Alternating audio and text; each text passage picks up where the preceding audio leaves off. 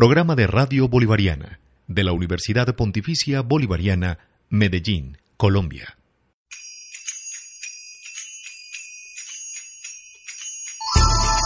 En Radio Bolivariana presentamos Relatos frente al espejo. Un viaje en el tiempo por las culturas. A cargo de los profesores Claudia Avendaño Vázquez y Ramón Maya Gualdrón.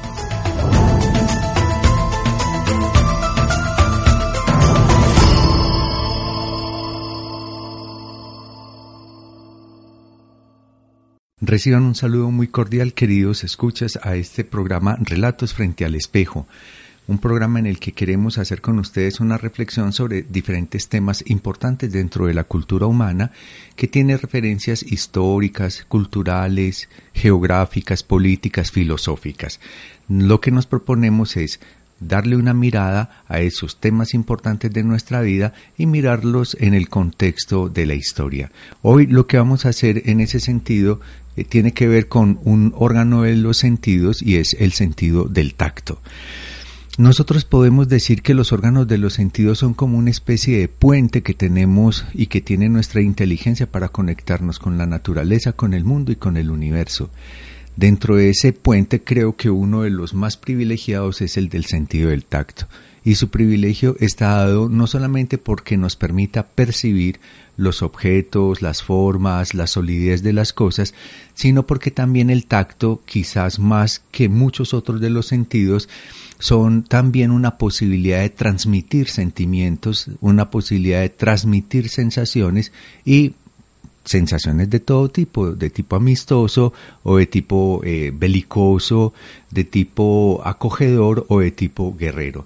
Entonces cuando estamos hablando del tacto y cuando estamos hablando de las posibilidades de tocar, estamos hablando de uno de los temas más importantes en el desarrollo de la vida humana, del desarrollo del hombre y el desarrollo de la inteligencia. De hecho, podríamos decir, digamos como primera idea, además de esta de que es un puente de transmisión de sentimientos o de agresividad o de acogido, el tacto y la mano específicamente para que hagamos, digamos, como una focalización en una de las formas de tocar, que es lo que hacemos con las manos, mm, se ha convertido en una posibilidad de hominización muy importante para nosotros los seres humanos. La antropología, la arqueología, los estudios biológicos nos han mostrado el papel tan importante que ha desempeñado la mano para el desarrollo de la condición humana y de la inteligencia, de la humanización. Eh, de hecho, pues hemos referenciado textos como el de André Leroy-Gurham, que se llama El gesto y la palabra, y entonces él nos cuenta que la liberación del dedo, del dedo pulgar, la posibilidad de aprender en relación con la vista y en relación con el cerebro, de alguna manera lo que hizo fue motivar el desarrollo de la inteligencia, incluso el origen de la inteligencia. Entonces hay un triángulo que está formado por la mano, por el ojo y por el cerebro.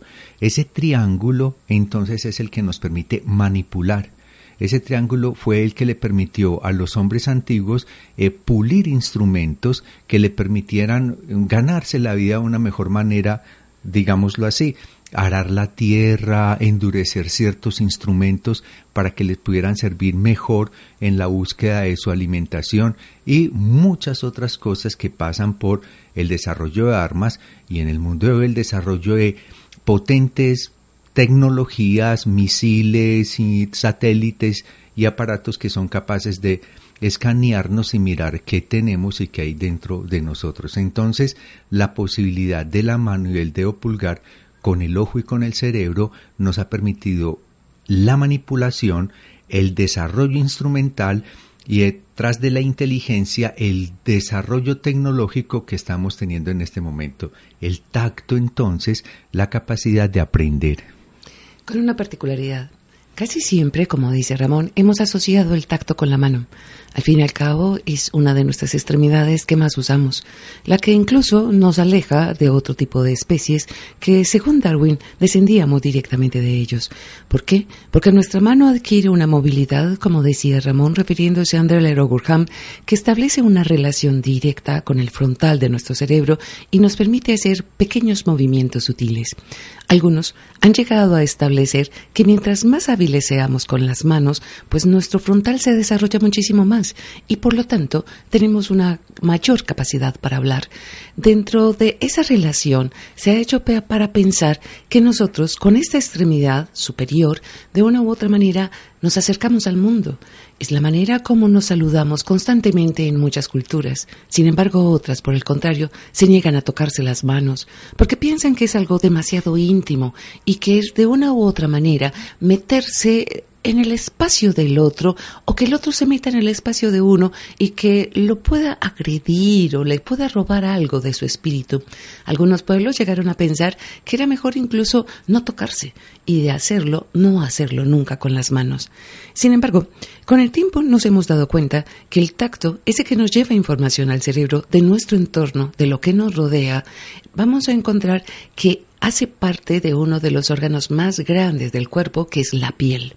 La piel cubre todo nuestro cuerpo, este órgano gigantesco que hoy, en el mundo contemporáneo, se ve amenazado por la exposición al sol, nos hemos encargado de generar unas formas de contaminación en nuestro planeta, según algunas afirmaciones, que han creado ciertas dificultades, llamémoslo así, de nuestras capas protectoras del planeta. La capa de ozono parece irse rompiendo o adelgazándose en ocasiones, por lo tanto, ciertos rayos del sol que antes eran bienvenidos, hoy son altamente peligrosos. Uno de los cánceres más agresivos y más comunes que se están dando en este momento es el cáncer de piel. Pues bien, la piel no solamente es la responsable del tacto, también en el siglo XX se descubrió que parte del tacto está también en la lengua. La lengua, con su gusto, es una manera de digamos, palpar las cosas, sentirlas. La lengua, como la piel, determinan en ocasiones la temperatura del ambiente, la temperatura de las cosas, es incluso la que nos permite alejarnos o retirarnos de algo porque está o muy frío o muy caliente. Pero también la piel tiene la particularidad de cubrir músculos, tendones, y resulta que estos también tienen que ver con el tacto. La primera, digamos, parte que entra en contacto con el mundo, miren, contacto, es la piel. Pero la piel es una manera de envolvernos en diferentes capas y aísla otros órganos de, digamos, el exterior, pero son capaces de llevar adentro muchas cosas. Entonces, resulta que, por ejemplo, la piel de nuestro estómago y de nuestro vientre, que está tensada fundamentalmente sobre una especie de armazón, llamémoslo las costillas, de esta piel queda tendida como si fuera una especie de tambor y está protegiendo una capa de músculos que a su vez están protegiendo órganos internos. Pero resulta que en ocasiones lo que percibimos con el tacto, que puede ser, además de temperaturas, vibraciones, la podemos sentir en nuestro estómago. Una buena composición musical. Pensemos en una obra como por ejemplo la Sinfonía de la Tierra de Gustav Mahler, donde tenemos una gran cantidad de instrumentos de percusión. Muchas personas han llegado a afirmar que la música de Mahler se siente de manera visceral, que la sentimos con el estómago, algunos dicen que con el hígado y los riñones. Realmente no están locos, porque la piel percibe la vibración, pero la vibración se transmite a los músculos y los músculos abdominales, de alguna manera cuando la percusión tiene unas ciertas calidades, hará que nuestros órganos lo sientan. Entonces, el tacto tiene ciertas formas de graduación y esa gradación Así que en ocasiones sea altamente peligroso. Nuestra piel trata de retirar aquello que puede hacer peligroso, pero en muchas ocasiones no lo logra. Y entonces pasa a nuestros músculos o a nuestros tendones. Puede llegar incluso a la parte sólida, a nuestros huesos. La gente dice, rechinaron mis huesos, rechinaron mis dientes, por algo que ocurre hacia afuera, un sonido, una vibración, una temperatura extrema o incluso una agresión, como dice Ramón, en la guerra, instrumentos que atraviesan nuestra piel y que la piel es la primera en informar peligro, dolor, hay que alejarse. Sin embargo, a veces se atraviesa la piel hasta dentro y puede causar muchísimo daño. La piel puede abrirse y dejar que nuestra vida se pierda porque se va desangrando, pero nuestra piel también tiene la capacidad de cicatrizar, de cerrar, de una vez envolver el cuerpo tratarlo de proteger de muchas maneras. Nuestra piel tiene incluso una gran cantidad de elementos y ciertos bichitos, llamémoslos así, que nos van a proteger de lo que viene de afuera. Pero sobre la piel encontramos también algo que muchas veces no lo asociamos con el tacto, la vellosidad nuestro cabello y nuestros capilares en toda la piel, algunos mucho más protegidos que otros, nos van a proteger no solamente del frío, del calor, de la sudoración, de cierto tipo de sustancias agresivas, pero el pelo también siente, esas vellosidades también sienten, hasta un punto tal que en ocasiones decimos se nos pararon los pelos de punta, sentimos una especie de escalofrío, se nos pusieron los pielos de escarpias. En otras palabras, también están informando de algo que se está percibiendo.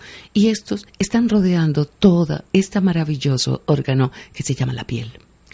De hecho, Robert Graves eh, insiste mucho en que cuando leemos un poema, por ejemplo, y nuestra piel se eriza, eso quiere decir que la diosa de la poesía nos ha tocado, nos ha acariciado y nosotros la hemos sentido, el tacto. Hay, digamos, como una preocupación de tipo cultural por el sistema educativo permanente. la educación del tacto era un asunto que se hacía con mucho cuidado en la educación antigua. No solamente la capacidad de tocar las cosas o la capacidad de manipular las cosas, sino la capacidad de sentir las cosas, la capacidad de ejercer fuerza sobre las cosas, pero también la capacidad de ser delicado con las cosas. Y eso educaba mucho en el tema de la relación con los otros y en la relación del pensamiento y el desarrollo del pensamiento. Y se hacía de una manera muy eficaz con el tema del dibujo en el sistema educativo antiguo, el dibujo jugaba un papel trascendental. En este sistema han desaparecido cosas que la gente lamenta con mucha frecuencia. lamenta, por ejemplo, la desaparición de la educación y de la urbanidad. Eh, lamenta mucho la desaparición de la historia como una disciplina específica que se dedica a formar a los estudiantes sobre ella. Y así sucesivamente se lamentan muchas cosas. Yo lamento muchísimo la desaparición por afanes del mundo contemporáneo del dibujo. El dibujo nos permite ser más inteligentes, el dibujo nos permite ser más cuidadosos, más delicados. El dibujo de alguna manera es la educación del tacto. Y cuando educamos el tacto, también estamos educando el tema del cuidado, el de las relaciones y el de la diplomacia. De hecho, pues las palabras están íntimamente relacionadas. Cuando uno, por ejemplo, necesita hacer una cosa con mucho cuidado, hablar con alguien con mucho cuidado, se puede denominar hablar con tacto, tratar el tema con tacto. Y para eso pues nos tienen que educar porque nosotros los seres humanos estamos inmersos en una cultura que nos ha de transmitir las particularidades específicas de esa cultura. Entonces yo lo que les estoy queriendo decir es que cuando nos enseñaban a dibujar, nuestra cultura era una cultura de más cuidado, de más tacto, de más eh, capacidad de hacer las cosas de manera acariciadora y no de manera siempre pues brusca o cortante. Pero las cosas han cambiado muchísimo, entramos dentro de unas dinámicas de productividad exacerbada, el sistema educativo se acortó muchísimo, muchas materias importantes se sacaron, de hecho también de la formación profesional, hay que decirlo. Creo que antes la ingeniería empezaba por una fundamentación muy fuerte en términos del dibujo, pero sé que hay muchas facultades de ingeniería en el mundo y en la ciudad que lo que hicieron para cortarla, para ahorrar y todo aquello que exige pues como esa carrera de productividad del mundo contemporáneo, lo que hicieron fue sacar el dibujo. Y hay muchos buenos ingenieros que consideran que ahí se le dio un golpe muy fuerte a la formación profesional en la ingeniería. Incluso tan fuerte como si supusiéramos que se sacan las matemáticas de la fundamentación de la ingeniería. ¿Por qué? Porque el dibujo es el manejo del tacto.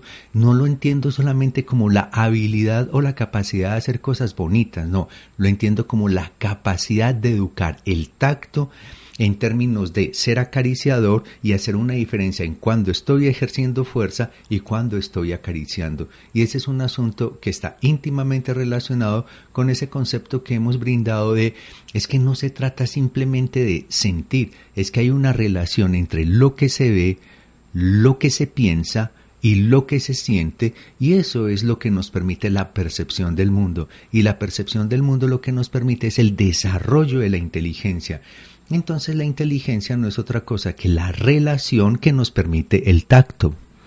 Así como el dibujo ha salido de la ingeniería, en ocasiones deberíamos lamentar que haya desaparecido el tacto para percibir otras de las artes plásticas. Entiendo, de una manera clara, que en los museos alejen las obras más maravillosas de la creación humana, estas obras de arte, de que las podamos tocar.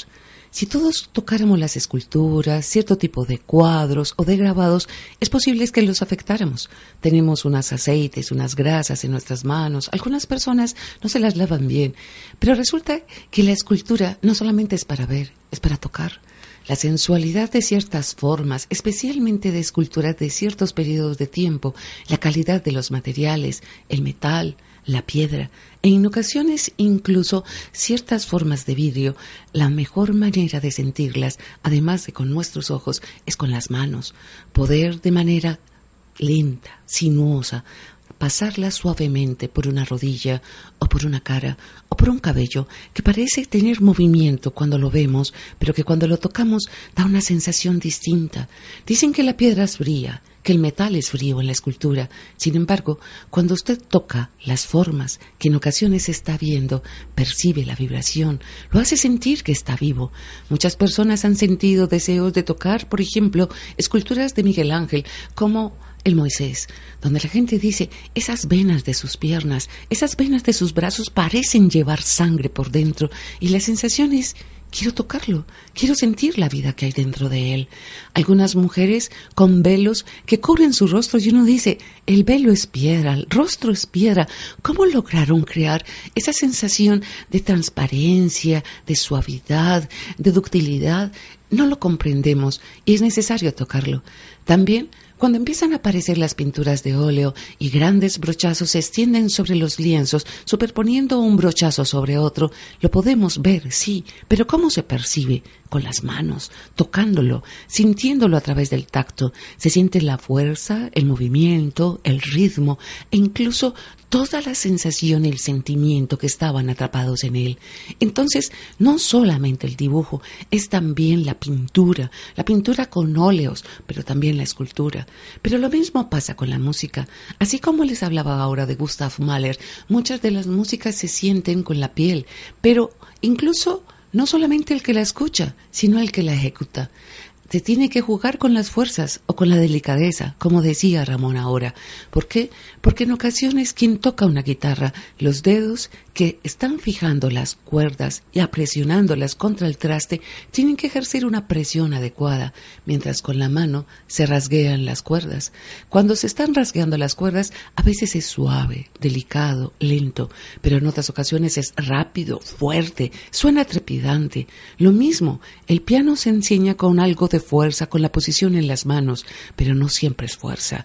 Puede llegar en un movimiento particular y especial. Pensemos en la quinta sinfonía de Beethoven. Sí, en ocasiones se necesita la fuerza, que se sientan las teclas, las blancas y las negras, sobre las yemas de los dedos. Pero en ocasiones es tan solo el resbalarlos, resbalarlos y casi acariciarlas. Obras como las de Chopin van a invitar a pensar que es casi como una especie de suavidad es ver la fuerza de esas manos, el tocarlas, sentirlas y sentir el marfil debajo de los dedos, lo que hará que esta ejecución sea más brillante o menos brillante. Entonces, muchas de las artes están asociadas con el tacto. Además, hay unas formas de arte que se hacen sobre la piel.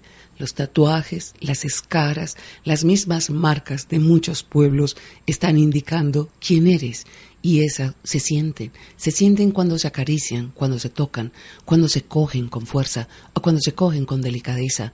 Quiero que piensen que incluso la edad de las personas se puede percibir tan solo con el tacto, una piel lozana, suave, tensa o blanda, mullida o tal vez con cierto tipo de relieves, con ciertas fisuras y hondonadas, donde podemos sentir las arrugas, las arrugas del tiempo y de la experiencia que marcan nuestros rostros, nuestras manos, nuestro cuello, todo nuestro cuerpo.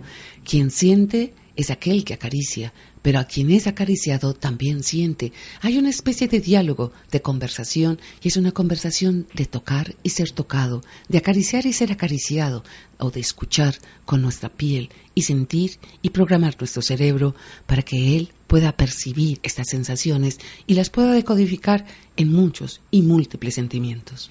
Entonces el tacto es esencial en el desarrollo del ser humano, de su inteligencia y de sus capacidades de amistad y relación. Por eso el tacto es un tema muy importante dentro del sistema educativo. Uno puede decir que cuando ese sistema, por ejemplo, es un sistema más dispuesto a poner a la gente en competencia entre sí, entonces se encuentra como asuntos de las peleas constantes en la escuela, los chicos que no se tocan por nada porque lo consideran pues como algo completamente nocivo y entonces podríamos especular un poco con el perdón de ustedes, terminamos teniendo personas muy oscas, toscas, que se hieren muy fácilmente y quizás en los sistemas organizados ya para la productividad, industrias altamente competitivas en donde la gente no se preocupa por la gente. Pero si nosotros logramos entender la importancia de tocar en el sentido de acoger y brindar amistad al otro, un estrechón de brazos eh, cálido, sincero o el acoger al otro cuando se tiene que acoger, seguramente entonces estaremos intensificando esas capacidades humanas que nos llevan a desarrollar organizaciones en las que nos sentimos bien, en las que nos sentimos acogidos y por lo tanto en la que somos altamente productivos porque es normal que cuando estamos bien damos lo mejor de nosotros mismos. Uno se pone a pensar en la figura de Miguel Ángel tallando la Pietà o el Moisés o David o cualquiera de estas grandes obras basado en lo que Claudia ahora nos estaba contando. Uno puede concluir que su capacidad de tacto era significativamente grande para poder hacer un músculo que pareciera tierno o parecer las venas llevar sangre por dentro de ellas. Es imposible hacer eso si no se tiene una capacidad de relación con el mundo a través del tacto muy desarrollada y seguramente eso lo logró no solamente porque el cielo lo haya dotado de esa particularidad, sino porque las circunstancias de su vida, la educación y los maestros con los que trabajó y el carácter que fue desarrollando le permitió desarrollar ese tacto.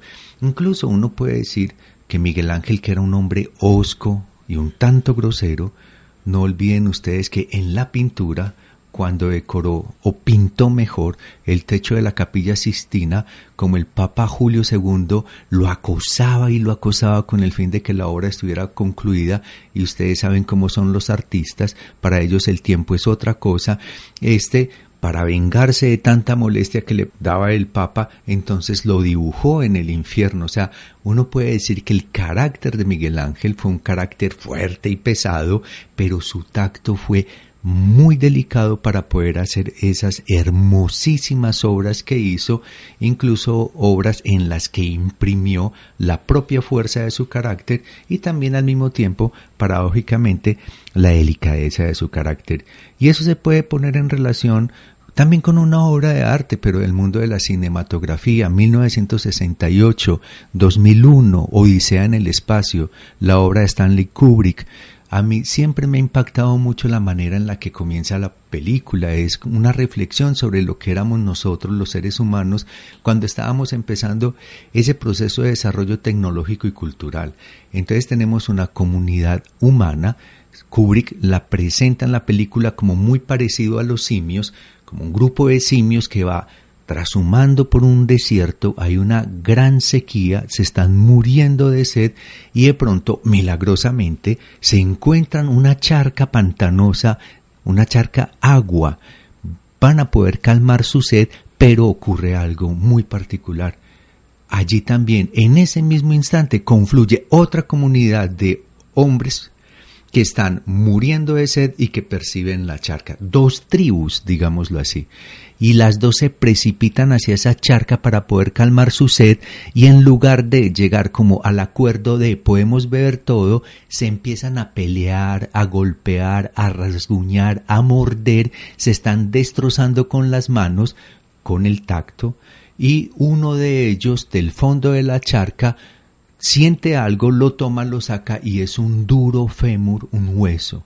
Y con él, muy violentamente, empieza a golpear y a exterminar a sus eh, enemigos hasta que los derrota. La tecnología le permite, planteémoslo así, a una de esas comunidades derrotar al otro. Es la historia de la humanidad es en lo que hemos venido viviendo, es el desarrollo a través del hierro de mejores armas, es el desarrollo a través de la pólvora de mejores armas de fuego, mejores entre comillas, ¿no es cierto? Hasta llegar a misiles con una capacidad impresionante. Viajan por 4.000 kilómetros y tienen una precisión casi absoluta guiado por los satélites. Entonces, la tecnología utilizada para derrotar al otro, y es lo que muestra Kubrick, eh, pero eso pudo haber sido otra manera y en eso juega un papel muy importante el sistema educativo. Vamos a utilizar el puente que nos relaciona con el universo, que es el tacto, para desarrollar armas y destruirnos o vamos a desarrollar ese puente que nos comunica con el universo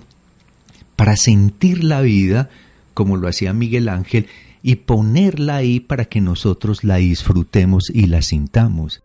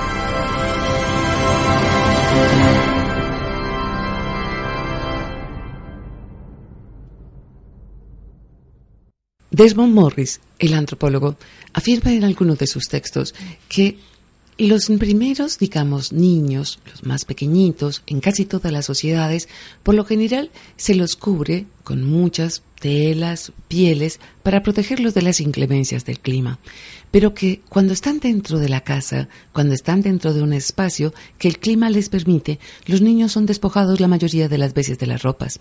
Cuando el clima exterior también lo permite, los niños, hombres y mujeres, están descubiertos, casi que completamente desnudos, mientras los adultos, por ciertas formas, digamos, del protocolo o de la jerarquía, cubren sus cuerpos, parecen proteger ciertas partes de ella o los niños no. La idea es que los niños están aprendiendo del mundo y una manera de aprender del mundo es con todos los sentidos y uno de los sentidos es la piel, para que sepan que cuando se sienten, se sientan en un lugar que no debe ser rugoso, que no debe ser puntiagudo para que no moleste. Caminar con cuidado sobre superficies que no son parejas. Las manos, cuidado con tocar algo que puede ser frío o caliente. También está dando información sobre texturas, formas e incluso afirma que colores, que muchas de estas formas se van a apreciar con todo el cuerpo, el cuerpo exhibido, desnudo, que entrará en contacto con ese mundo que lo rodea, con lo que se ve y se es tangible, como aquello que incluso no vemos, pero también es tangible, como las temperaturas, por ejemplo, o incluso cierto tipo de avisos Desmond Morris afirma que muchas tribus aprendieron a distinguir el peligro y las amenazas con la piel. La piel parecía percibir, vibrar. Desafortunadamente, con el tiempo, con las formas de, digamos, de proceso de civilización, hemos ido perdiendo esta concepción, hemos ido cubriendo cada vez más el cuerpo, alejándonos de tocar al mundo y de que el mundo nos toque a nosotros. Hemos estado pensando que el mundo puede ser agresivo y cuando pensamos en un mundo agresivo es no tocar a otras personas, no tocar animales, no tocar plantas y a veces ponernos guantes para insensibilizarnos, entrar en contacto en la jardinería con unos guantes dirá un verdadero jardinero, es perder la esencia del jardinero. Él tiene que meter las manos en la tierra, tocarla, palparla, sentir su temperatura, Escuchar lo que la tierra le tiene que decir se lo dice con las manos descubiertas, no con guantes de jardinería. Lo mismo va a pasar con un minero trabajando en lo más oscuro. Son sus manos las que les permitirán descubrir si es arenisca o si es una piedra sólida o si es metal. Pero nosotros hemos ido perdiendo esas sensaciones que nos permiten establecer capacidades, calidades, formas, incluso composiciones. Pero no solamente eso. Quiero que lo piensen. Hay una concepción de lo sensual. Lo sensual es aquello que se percibe por los sentidos, de ahí viene. No, asociamos lo sensual muchas veces con ciertas formas del amor o de la expresión erótica, pero lo sensual tiene que ver con toda la parte del cuerpo, estos sentidos que llevan información a nuestro cerebro. Pues de estos sentidos que llevan información al cerebro, uno de los más importantes es el tacto. El tacto nos informa si es agresiva la relación con el entorno o con el otro, o si es una relación de carácter digamos, agradable, dulce, atractiva, o si están explorando, si apenas se está conociendo. El tacto nos permite lograr una cantidad de información que nuestro cerebro va a procesar. Incluso el tacto nos permite tranquilizar a alguien. ¿Cómo se tranquiliza a un bebé? ¿O cómo se tranquiliza a un animal o un cachorro? Se lo acaricia suavemente, con un ritmo pausado. Esa pausa en esa caricia induce a la tranquilidad. En cambio, si usted acaricia con fuerza, imprime dolor, hace de una u otra manera que el tacto sea desagradable, usted piensa que debe alejarse, debe retirarse. Le está dando una información de que no es amistoso, no es agradable y es posible que sea de carácter peligroso. Nuestra sociedad parece que se hubiera convertido en una sociedad de leprosos. ¿Por qué lo digo así? Porque una de las características del mal de Hansen es perder la sensibilidad de la piel. Eso es un peligro, un peligro gigantesco. Si nosotros no sentimos, por ejemplo, una arista afilada que rompe nuestra piel, seguiremos metiendo la mano, por ejemplo, metida en un cajón lleno de cuchillas. Si nosotros no sentimos que nos cortamos, que hay algo afilado, nos haremos unos cortes más profundos y más peligrosos. Si nosotros metemos la mano o la pasamos sobre una llama que no alcanzamos a ver porque es de color azuloso o porque estamos un poco elevados y no la vemos, es la piel la que nos informa, calor, peligro, retírate. Si uno no lo retira, la quemadura puede ser todavía más profunda y más peligrosa. Pero pensemos en una, en una quemadura. Esta quemadura hace que la piel se ulcere, salen ampollas, salen heridas. Si usted no siente dolor en esa área, pues no se la va a cuidar, se la va a tocar, se la va a rozar, incluso imaginemos, usted se baña y como no siente dolor, pues se va a pasar una toalla por ella de manera fuerte y va a limpiar la piel. No, le va a arrancar los pedazos que a lo mejor necesita para poder mantener la humedad y para poder hacer cicatrización. El mal de Hansen o de lepra, uno de los problemas que tiene es este, es perder esa sensibilidad de la piel, esa sensibilidad que nos informa sobre los peligros, pero que nos informa esencialmente sobre el dolor. El dolor es lo que nos permite tener un reflejo, alejarnos, cuidarnos y protegernos. Pero así como informa del dolor, también informa sobre lo que es grato, nos informa sobre lo que es placentero. Y por eso, una de las grandes formas de comunicación humana es tocándonos, es cogiéndonos del brazo, tomándonos de la mano, acariciando rostros, acariciando partes del cuerpo, incluso jugar sobre la piel, trazando cierto tipo de patrones, no solamente puede inducir a una persona a la calma, sino que se puede incluso lograr estados hipnóticos. Muchas culturas lo hicieron, por ejemplo, como los nativos americanos, especialmente de la zona centro. Los navajos acostumbraban a alejar el dolor de las personas, empezando con unos cánticos que llegaban por los oídos, pero también con las manos. El chamán, el brujo, o incluso en ocasiones las mujeres sabias, acariciaban la parte que estaba dolorida, y la acariciaban siguiendo una cantidad de patrones que se volvían hipnóticos. Hoy se preguntan si es un ejercicio con, eh, digamos, el tranquilizar y relajar hasta llegar a lograr que la persona no sienta dolor o porque se estaban tocando ciertos puntos neurálgicos y creando como una especie de sinfonía, marcando un código especial donde, como cuando uno marca las teclas de un teléfono buscando un número particular, de la misma manera es encontrar el teléfono adecuado para que el cerebro neutralice ese dolor, neutralice la inflamación o neutralice la infección. Sabemos que la acupuntura china funciona también desde esta perspectiva. Introducir agujas en ocasiones no solamente profundas, sino de manera superficial en puntos particulares y especiales que crean también un diagrama, una especie de figura sobre la piel que hace que nuestro cerebro entienda el mundo de otra manera o que dé órdenes especiales para el cuerpo, liberarnos de sustancias tóxicas, liberarnos de dolor o asimilar cosas que deben nutrirnos mucho mejor. Y miren, viene desde el tacto, un tacto que puede ser inducido a través de yemas de los dedos o puede ser con agujas. Perder esa capacidad de las yemas, protegerlas con guantes, aislarlo, es una privación sensorial fundamental y es una privación de información para nuestro cerebro de lo que pasa en el mundo, de los demás y de nosotros mismos. El mundo que vivimos es un mundo muy paradójico porque nos ha enseñado a cuidar, a sentir, a percibir, a privilegiar desde el tacto, desde ese órgano tan prolongado a través de nuestro cuerpo, como dice Claudia, que es la piel, que entre otras es la posibilidad de sentirnos en el mundo, sentirnos en el universo, entrar en contacto con todo, con el viento, con el calor, con la tierra, con los árboles y con las otras personas. Y el mundo nos ha enseñado el que vivimos esta época contemporánea que es muy importante, la sensibilidad frente al dolor, la sensibilidad frente al dolor de los animales, incluso frente al dolor, digámoslo así, como el otro que está siendo desplazado por circunstancias complejas.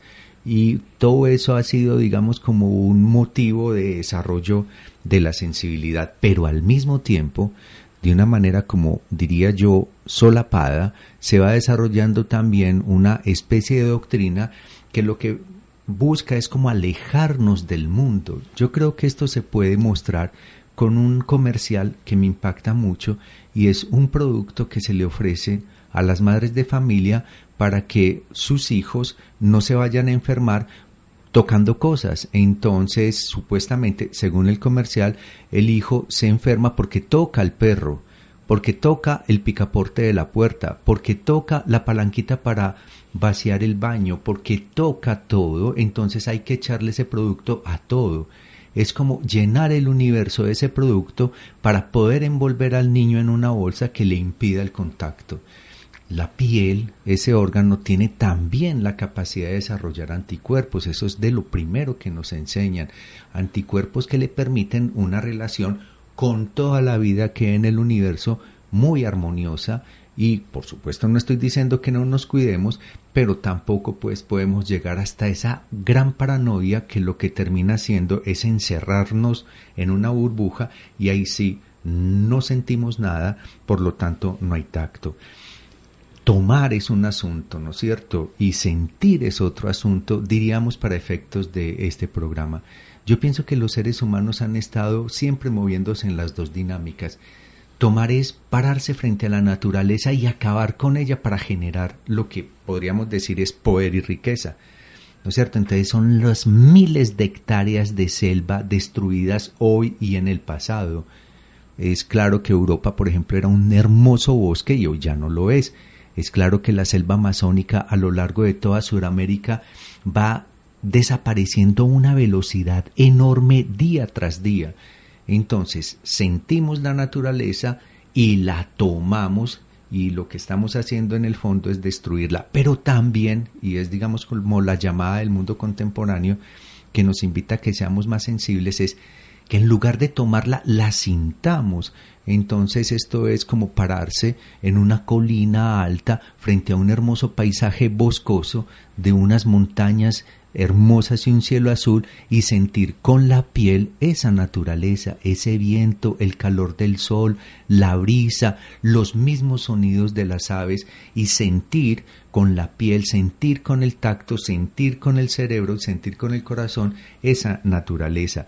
De ahí se desprende el concepto del cuidado. Creo que es el concepto fuerte del mundo contemporáneo en relación con el tacto, no el de la guerra y de la destrucción, de hecho, un deporte tan fuerte, tan globalizado, tan entretenido como el fútbol, que tiene una organización que rebasa muchísimo la organización de las Naciones Unidas, y es la FIFA, el Campeonato Mundial de Fútbol, los torneos locales, los torneos de segunda categoría, los de tercera, los de ascenso, los niños, todo eso está encadenado en una estructura impresionantemente buena que termina, entre comillas, por allá en el Campeonato Mundial que cada cuatro años se hace y que además también tiene unas ligas que son súper brillantes.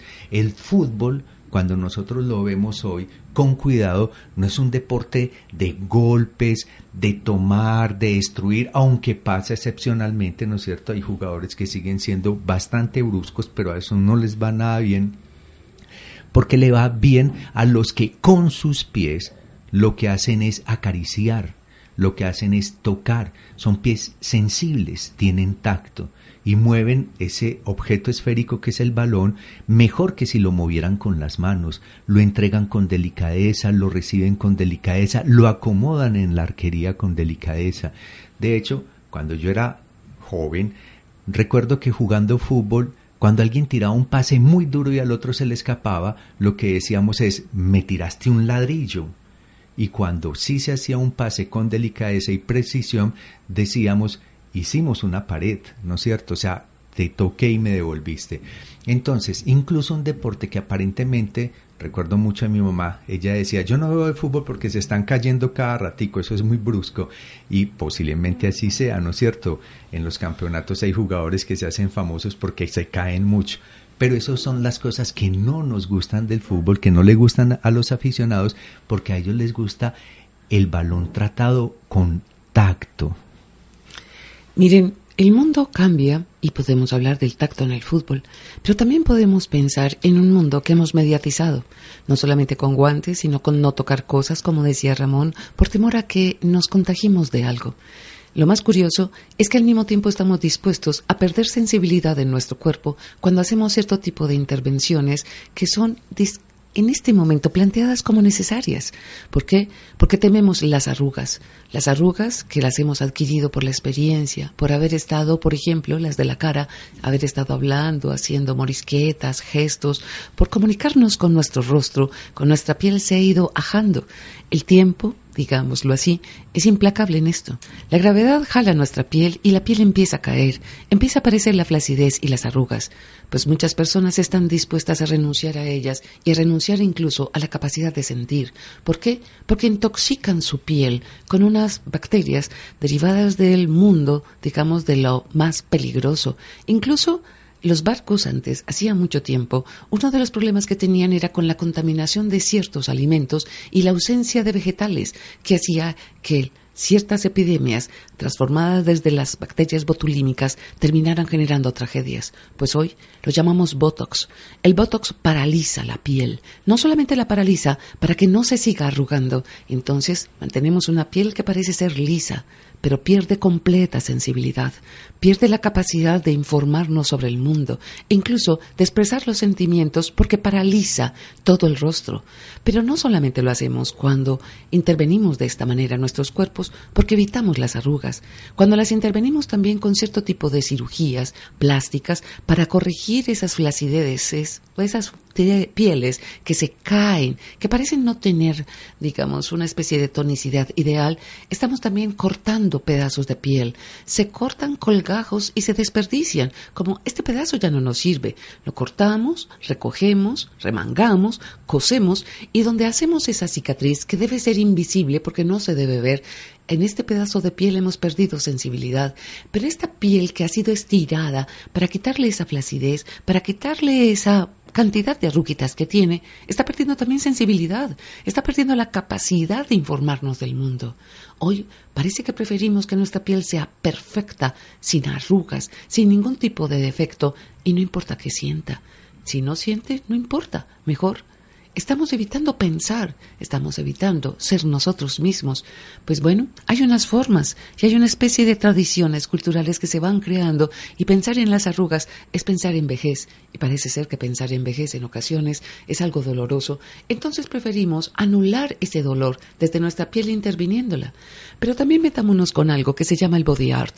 No voy a hablar mal de los tatuajes, no voy a hablar mal de los piercing ni tampoco de las escaras. Son tradiciones de pueblos muy antiguos que empezaban a marcar sus cuerpos dependiendo de la edad, dependiendo de ciertas formas de iniciación, actos de valor o características propias de una casta a la que pertenecían. Estas marcas sobre la piel indicaban quién eras, cómo eras y qué posición ocupabas dentro del pueblo. Las marcas incluso, de alguna manera que se hacían sobre la piel, estaban hablándole a los demás, para que incluso, sin necesidad de tocar, se pudiera verificar quién era. Una de las marcas que a mí más me han sorprendido, de las que se pueden llamar bodiar, este arte sobre el cuerpo, son los que se llaman los mendi que se hacen en la India, que se hacen con tintes vegetales y que no son permanentes. La mayoría de las mujeres de la India cuando van a casarse, pasan por un proceso de limpiar su piel después de bañarla, fregarla, aceitarla y volverla a bañar. Empiezan a decorar el cuerpo con una especie de encajes que sean marcados con unos pinceles delicados. A veces son casi unos palitos.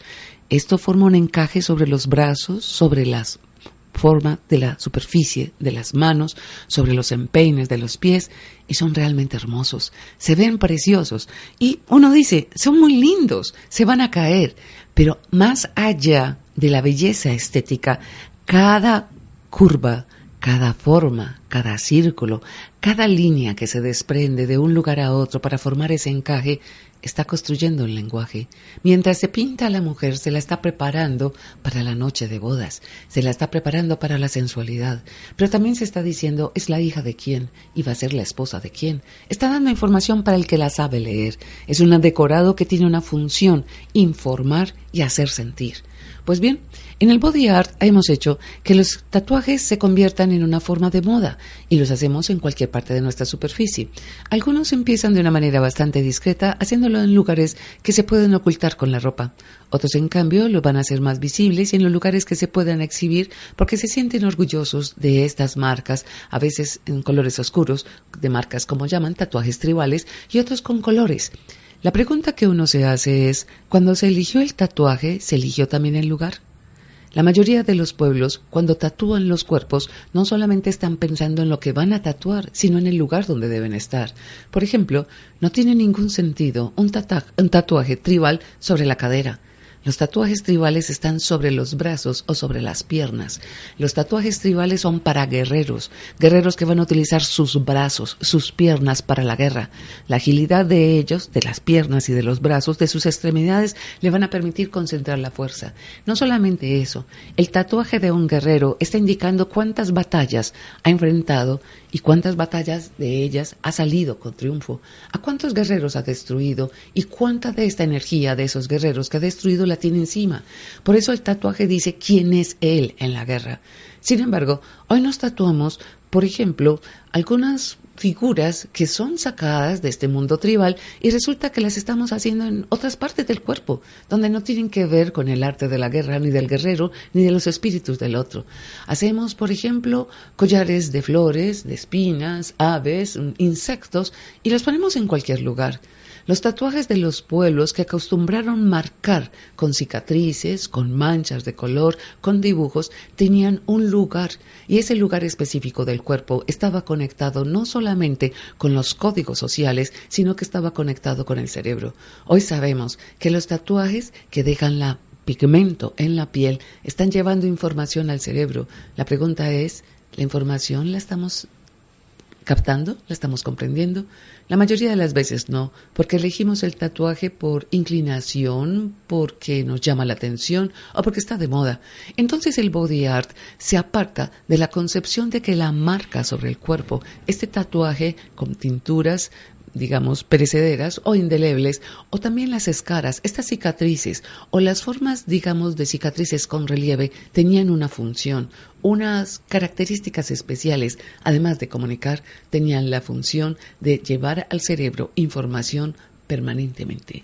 Nosotros tal vez comunicamos, pero comunicamos en ocasiones parece sin un código que entendamos claramente, pero parece que por el lugar donde estamos tatuando nuestro cuerpo, nuestro cerebro puede en ocasiones estar enloqueciendo por lo que recibe. No es el mensaje adecuado porque no es el lugar adecuado. El tacto no es al azar. El tacto no es para paralizarlo, cortarlo y quitarle las arrugas, quitarle el tiempo, es quitarle sentidos, quitarle sentidos, es quitarnos humanidad. En la educación tenemos una tendencia muy común y es a explicar una cosa mostrando los extremos. Hay un concepto en la filosofía que es muy fuerte y muy antiguo, es de Aristóteles, y es la recomendación de buscar el justo medio. Yo recuerdo en este momento una expresión común de Memo Ángel que dice que de dos posibilidades la mejor es la tercera. Para hablar del tema del tacto voy a plantear entonces también dos extremos como lo hemos venido haciendo, pero luego vamos a intentar mirar que la tercera posibilidad puede ser la mejor. Cuando uno mira el origen del mundo contemporáneo, se encuentra en esas dos posibilidades extremas. Una es el desarrollo de la industrialización. Y el desarrollo de la industrialización es el ejercicio fuerte y duro del tacto, el martillo, el hierro, el acero, el golpear, el fundir el fuego, y el de la construcción de grandes máquinas a partir de ese ejercicio de la fuerza a través del tacto en el yunque, pongámoslo como ejemplo. Y esa es la industrialización, esa es la forma de vida que en buena medida, digamos, se desarrolló de esa gran industria y que tiene que ver con el reloj, con los medios de transporte rápidos, que tiene que ver con las carreras y fundamentalmente tiene que ver con la idea de ser altamente productivo. Y aunque no estemos en una industria, como si lo estuviéramos. Entonces estamos corriendo todo el día, nos estamos subiendo al bus, nos estamos tirando de él, estamos prendiendo la televisión, estamos corriendo, etcétera, etcétera. La otra dinámica nos la da el mundo del impresionismo, que es contemporáneo, aquellos jóvenes que se encierran a sentir la naturaleza y hacérnosla sentir en las obras de arte que trabajan. Entonces, son los dos extremos quizás lo que tendríamos que intentar hacer nosotros en términos de nuestra felicidad es buscar el tercero, mezclar las dos. Quiero que piensen algo sobre el tacto. Muchas veces la mejor manera para saber que la vida está abandonando un cuerpo es la temperatura de la piel. Muchas veces las personas expertas, desde las más ancianas o los expertos médicos de las tribus más antiguas, la mejor manera para saber que la vida empezaba a abandonar un cuerpo era porque la temperatura de la piel empezaba a descender. Esta era una buena información, pero de la misma manera la piel informaba si estaba enferma.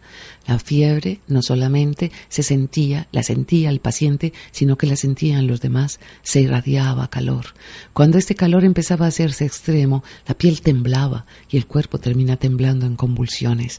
La piel informaba sobre la cantidad de salud que teníamos o la falta de ella, pero la piel también informa sobre si tenemos vida o si la hemos perdido. El cadáver es frío esta temperatura ha desaparecido y cuando desaparece realmente está desapareciendo la capacidad de informar, la capacidad de comunicarse. El calor de la piel hace parte también del tacto e incluso ese, esa piel sudorosa, fría, seca, cálida, da información sobre nuestras condiciones de salud, pero también da condiciones sobre nuestra edad. Una piel seca que tal vez pueda tender a ser un poco más fría es la piel de un anciano. Y curiosamente, esta piel seca y escamosa y un tanto fría está hablando de experiencias, de mundos, de mundos que ha vivido. Y esta piel seca y escamosa también está hablando de un reloj de arena que va dejando escapar sus granitos lentamente y que está informando el reloj se acerca a su hora final. Del contrario, la piel de los bebés suele ser, si no están enfermos, si no los aqueja ninguna dolencia, suele ser suave, eh, cálida e incluso tiene la particularidad de que parece como una especie de seda o de satín, tan suave, tan delicada, que da la sensación que debe ser tratado con delicadeza, pero se siente vibrante, está mullida, está informando que todavía no han empezado a caer los granos de arena en ese reloj que cuenta al final. Por eso el tacto nos habla de vida y de muerte. El tacto nos dice cuándo se acaba, cuándo se acaba la vida y cuándo empieza otra forma de trascendencia. Esto lo informa a la persona, pero también lo informa a las personas que están con él. Es una forma de decir, se ha acabado, se ha acabado la temperatura, estamos fríos, ya no siento absolutamente nada, me alejo del mundo.